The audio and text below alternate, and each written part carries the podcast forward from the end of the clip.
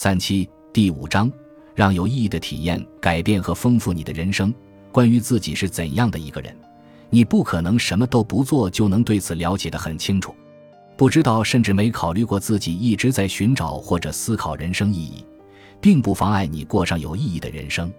最有意义的事件大多位于两个极端，要么非常令人愉快，要么非常令人痛苦。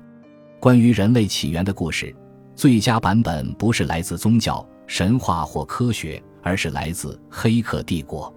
在电影中，特工史密斯告诉墨菲斯，他们正在体验的世界是如何产生的。你知道第一个黑客帝国曾被设计成一个完美的人类社会吗？那里没人遭受痛苦，每个人都很快乐。但这样的世界是个灾难，没人认可这个方案，因为人们失去了很多重要的东西。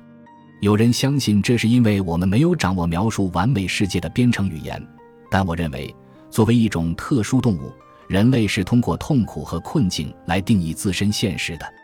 所以，完美的世界只是一个梦，而你的大脑一直希望你从这种梦中醒来。通过痛苦和困境来定义自身现实，这句话很好的抓住了一个经久不衰的观念，它是神学、哲学领域和无数宿舍里人们争论的话题，也很好的体现了本书的核心主题，即某种程度的痛苦和困境对于丰富而有意义的生活至关重要。意义是一个很难下笔的话题。物理学家沃尔夫冈·泡利在批评另一位科学家的研究成果时说过一句很有名的话：“他的结论不正确，甚至都称不上是错误。”当读到谈论意义和目的的著述时，我时常想起这句话。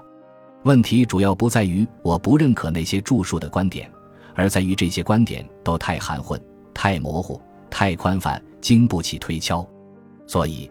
当现在要探讨这些问题时，让我们先看看能否得出一些像样的结论。我们的探讨可以从登山开始。